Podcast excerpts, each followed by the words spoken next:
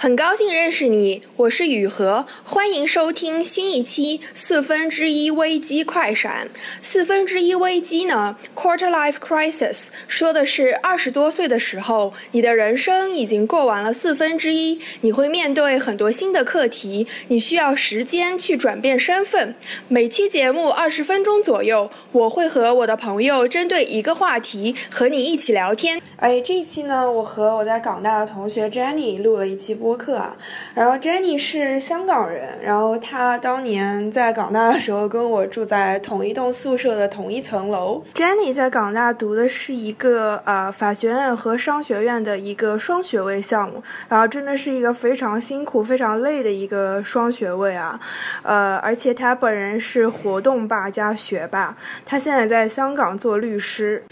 他是一个非常积极主动的人，他非常非常喜欢参加各种各样的活动，然后他基本上寒暑假都不在香港，就是去各个地方参加什么 forum 啊，然后去实习啊这样子，而且他非常主动的跟我练习普通话，然后他的普通话说的算是我听过的香港人说普通话里面说的比较好，应该说很好的了。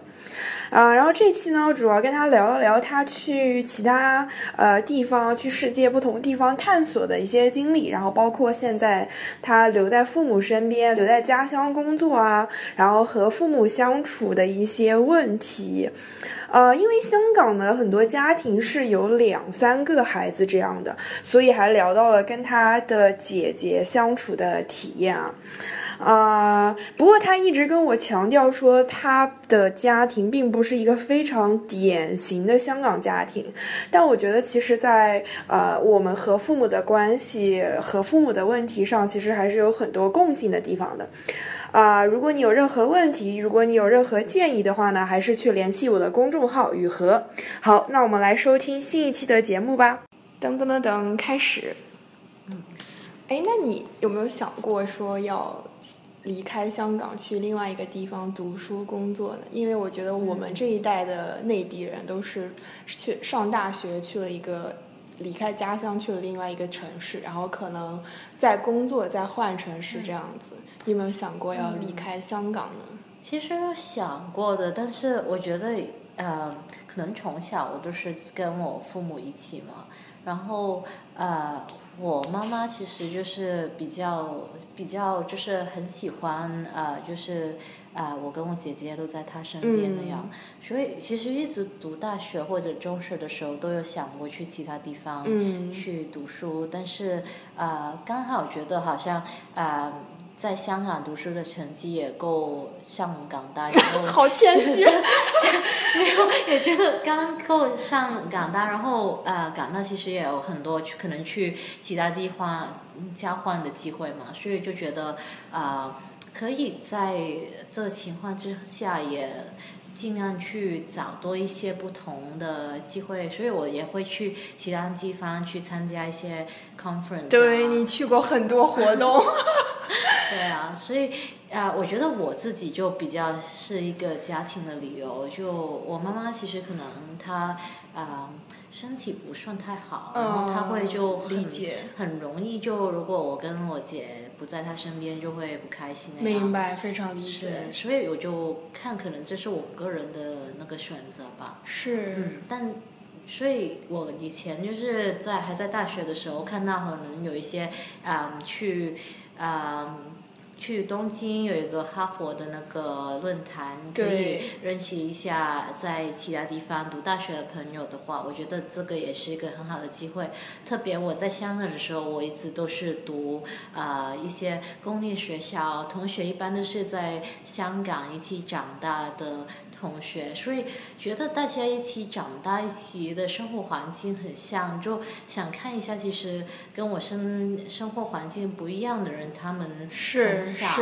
的价值观啊，或者其他想法，我也有什么不同。所以这个也是我在大学时间特别去参加一些不同论坛的那个原因。原因，嗯。其实我觉得香港已经很 international 了，因为我觉得嗯就是香港本身就有很多不同背景的人，嗯不同来自不同地方的人。对、嗯我觉得香港这个环境已经很好了。我觉得就如果你说可能呃本地的学校吧，嗯就我自己的学校是个很传统的一个女校，然后呃同学们都可能是哦香了港解土生土长，然后哦呃我们其实也有可能呃也有一个是 Pakistan 的同学，但呃自己的学校，因为香港的学校很多都是教会学校嘛。然后那个女生她就是可能是回教的学生，哦所以其实我觉得香港的那个学校没有很很特别去 accommodate 他们的宗教那样，所以就会觉得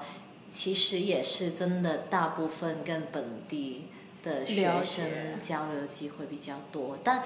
我觉得香港好的地方就是，如果你自己想去了解其他的呃背景的人，还是可以参加很多不同的活动，就不一定要限制在你学校的那个环境是怎样。是，嗯。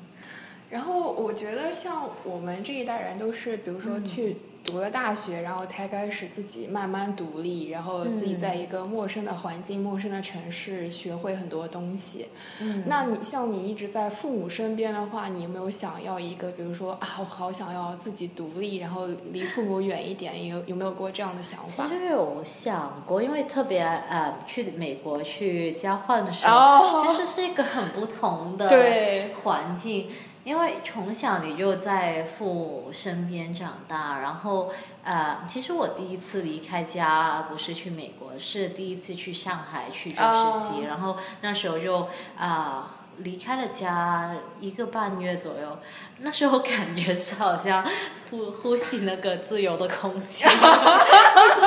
因为你想，可能二十多年一直都是在父母身边，然后很多东西他们都帮你打点，然后呃，突然你就去了一个另外一个陌生的城市，然后很多事情可能哦，我妈她是特别严的，所以她以前可能都说哦，十二点之前是一定要回家那样，但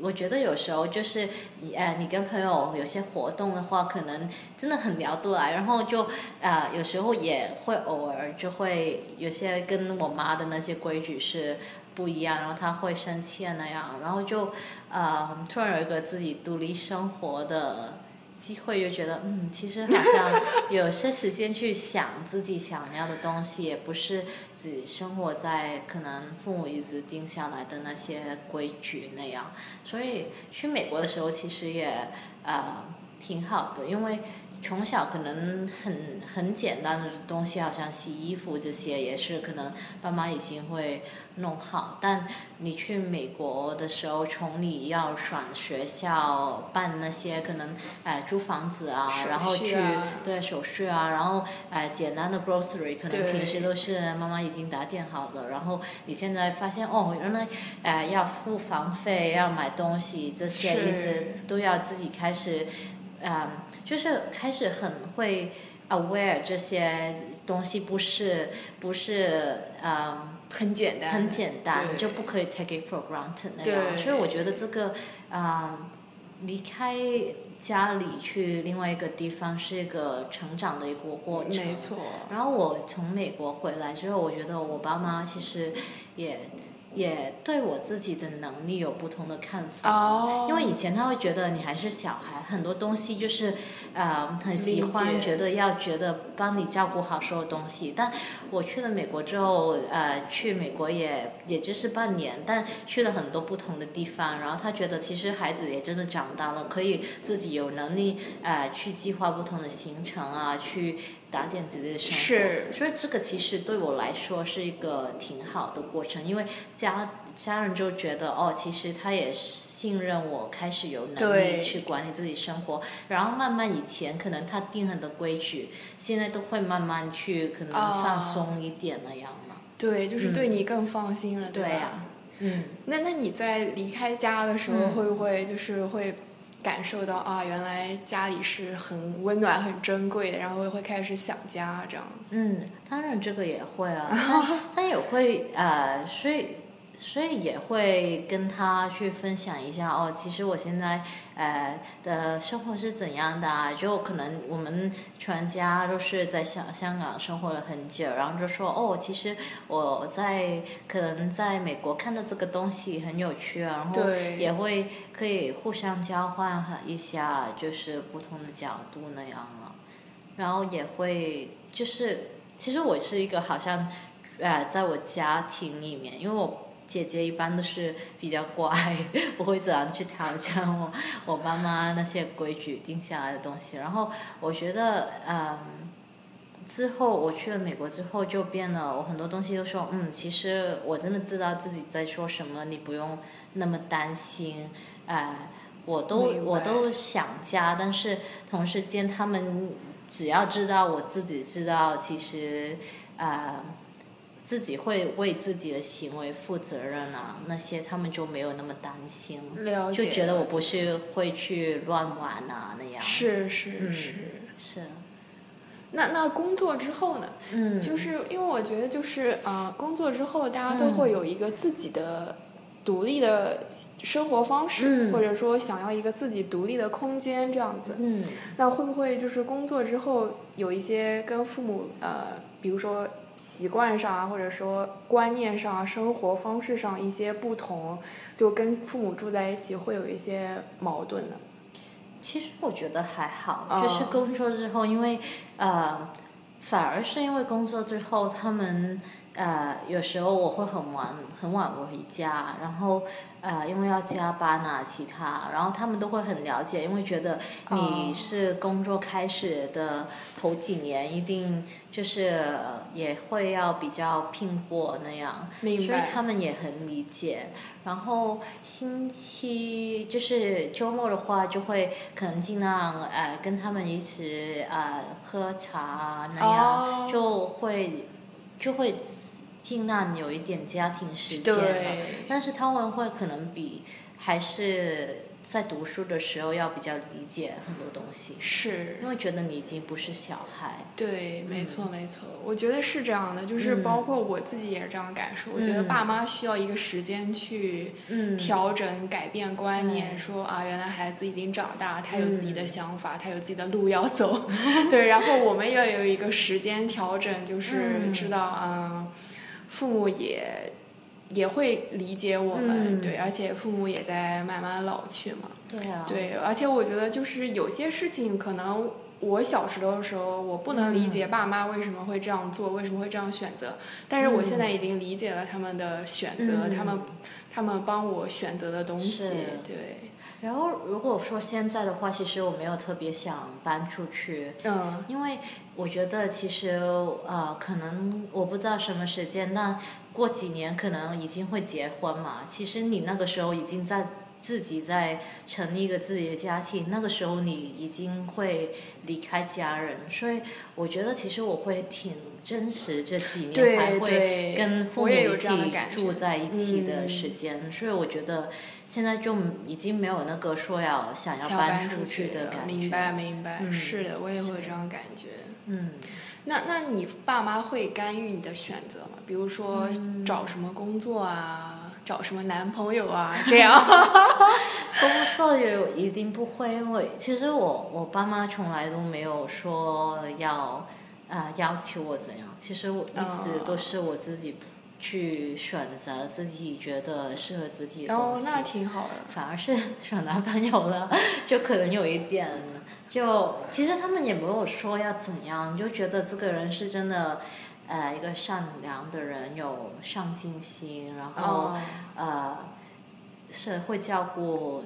会照顾我啊，是真的喜欢我啊，然明后就很简单，也没有什么特别的选择。明白明白。嗯那香港的父母一般催婚嘛？就是说会说，嗯哎，你怎么还没有谈恋爱？那个打算什么时候结婚啊什么的？是这样的，因为我爸妈，呃，中学的时候，然后他们一般都管得很严，所以他们也没没有特别鼓励我去找男朋友。哦，那你不能突然就觉得我可以可以很快的找到 找到一个男朋友。还有就是我中学的时候，因为香港是很多都是分男校、女校校那样，我一直都是读女校。哦，然后很少机会接触男生，所以我就觉得呃。你他们会不会像一般的家长那样催？我觉得，哦，那也挺好。香港好的地方就是很多人可能都是三十岁开始的时候才结考虑的，对啊，所以还有一点距离，没有那么多压力。理解理解，对。所以你现在爸妈也没有很着急的催你啊，也没有催姐姐是吧？姐姐也没有吹哦，那真的很好啊！这个就是香港和内地的文化不一样了。其实没有说不吹的，但是但是也也吹也吹不来嘛，你觉得？是是是。也不会说什么去安排什么去呃相亲相亲那种不会。其实我常常也很想去那个上海的那个相亲角去看。哦，那很可怕的。对。我觉得好像挺有趣，就是看电影看过这样的。但这个在香港就好像不会有这种事情发生。哎，那一般就是比如说，嗯，年轻人结婚之后，香港的父母会帮着张罗啊，就是筹备婚礼啊，还有就是就是带孩子呢。带孩子，我觉得就看有没有这个能力了。我觉得有时候就是如果他们也不用工作的话，那。那他也不介意给你带一下孩子。啊，了解。那看家庭的情况。嗯。然后张罗婚婚礼的话，应该也是双方的家长去呃看一下大家怎样去配合。哦，那因为总是两个家庭的事情，所以我觉得双方也会去分担一下。然后我常常觉得婚礼这件事情，其实其实好像嗯，这个这个。仪式应该是家长他比较紧张找亲戚吧，特别是我们这一代，跟很多朋友说过都是，呃，其实大家都不想搞得那么复杂，不用弄这么多，太太太复杂，好多事情，不想请那么不用请那么多人，但是很多时候就是可能父母想请亲戚的话，对，是。或者他们的朋友的话，那也不能想，所以那个部分就由他们自己去处理了。是 的，是的。但我听办过婚礼的同学就说，其实还是很有纪念意义的。嗯。就是对每个人来说是很很重要的一天，很有纪念意义。我就是听现在很多朋友，就可能他们会分两条。就是可能一个就是好像靠他们形式，就是真的请朋友那种，然后另另外一个就是真的亲戚那样，对对，因为一个 traditional 一点对吧？对啊，就一个可能中午那种靠挑的那个形式就比较轻松，比较适合年轻人那样，对对，是的，是的。那那你那你姐姐呢？就是你觉得有一个姐姐对你来说，嗯。你你你特别感激你姐姐的是什么？我觉得我姐姐很好的地方就是她脾气 要比我好。然后有姐姐的话，就是她是一个从小到大都跟你一起成长的人，所以很多你的脾气啊，然后你在想什么，其实。大家都很了解，然后有时候特别是如果你跟父母有些呃就是吵架的时候，就可能姐姐会变得一个调和的角色，然后她可能就有时候就是大家大家吵架的时候，每个人都可能说了一些真真的可能有点过分的话，或者呃。对另外一方不公平的说话，然后可这个时间可能姐姐就会担当了一个很重要的角色，就可能跟我们爸妈说，其实 其实妹妹的想法是这样，她不是就不尊重你们，但是她其实那个呃有一些呃。都是真的原因，为什么他会说这个话出来的背后的原因是这样，然后他也会可能说哦，你这样说某一些话对他来说是不公平的，然后他也会这样说一下，然后他也会跟我说一下，其实爸妈的角度是怎样，他们啊虽然刚刚说的那些话有点不公平，他们他们背后的那个啊原因其实都是。呃，紧张力啊，才会说这些那样，所以这样也是一个挺好的假设。然后，呃，有一个姐姐的时候，就是你从小就跟她有很多话话，很多 inside jokes，然后就会很、嗯很欢乐的样对能过日子。然后特别啊、工作之后，如果星期六、星期日想做运动的话，有时候约朋友的话 就对，比较麻烦，约不到时间。然后呃，在家里的话，就一定有一个人要把你弄起来 弄起床，然后就是我们一起出去做运动，这样嗯这样的 motivation 会比较大，我觉得。对，真的很好。嗯对，哎，那香港人是不是大部分都是好几个孩子这样子？嗯，我肯其实也也真的看家庭吧，哦有有一些朋友也也就一个孩子那样，但就可能可以可以负担到的话，我觉得其实有两个孩子挺好的。对，因为有很多就，哎，如果只有一个孩子的话，看你看你是不是是一个很喜欢交朋友的人。如果嗯没有那么多朋友的话，可能很多事情就自己一个人在承担那样。是是是是嗯会这样的感觉。是的，对，那你那你是想生两个孩子吗？很难养孩子。如果有能力的话就，就当然想要对两个会比较开心。啊，可能因为我自己是自己本来就一直都是在一个有两个孩子的家家庭成长，对，嗯是我我也觉得香港压力非常大。嗯，特别是在这么大压力的成长的环境，如果有两个一起生长的人一直 support，就是一直支持的大家的话，就嗯比较好。但也真的看这个，也真的看缘分。有时候就是我知道有些有一些姊妹姐妹，她们其实一直从小都在吵架那样。哦，所以也真的很看，很对看家庭的教育吧，我觉得。是。嗯我我觉得在父母身边，一直在父母身边有个好处就是，呃，你你经历过的一些变化和成长，他们是能感受到的，嗯，就是他们也是能体会到的。嗯但但像我和还有我身边的朋友，就是嗯可能，呃，我们在别的地方经历过的一些事情，然后内心的一些成长和变化，嗯可能父母不是那么快能够感应到、能够接受到的。可能我们也只是每次放假回去一个星期啊，这样子，就现在基本上都是这样。就是可能父母就是比较难 get 到你的嗯成长变化，但在父父母身边的话，他们就会感应到。我觉得嗯也不一定，因啊为、是吗？因为其实我觉得每个人的成长那个经历，其实有时候有些东西你也不会跟爸妈说，就是怕他们担心啊，哦还是哦，怎么样。对对，怕他们担心会然后我觉得其实就是每个年代他们接触的对啊想法也不一样，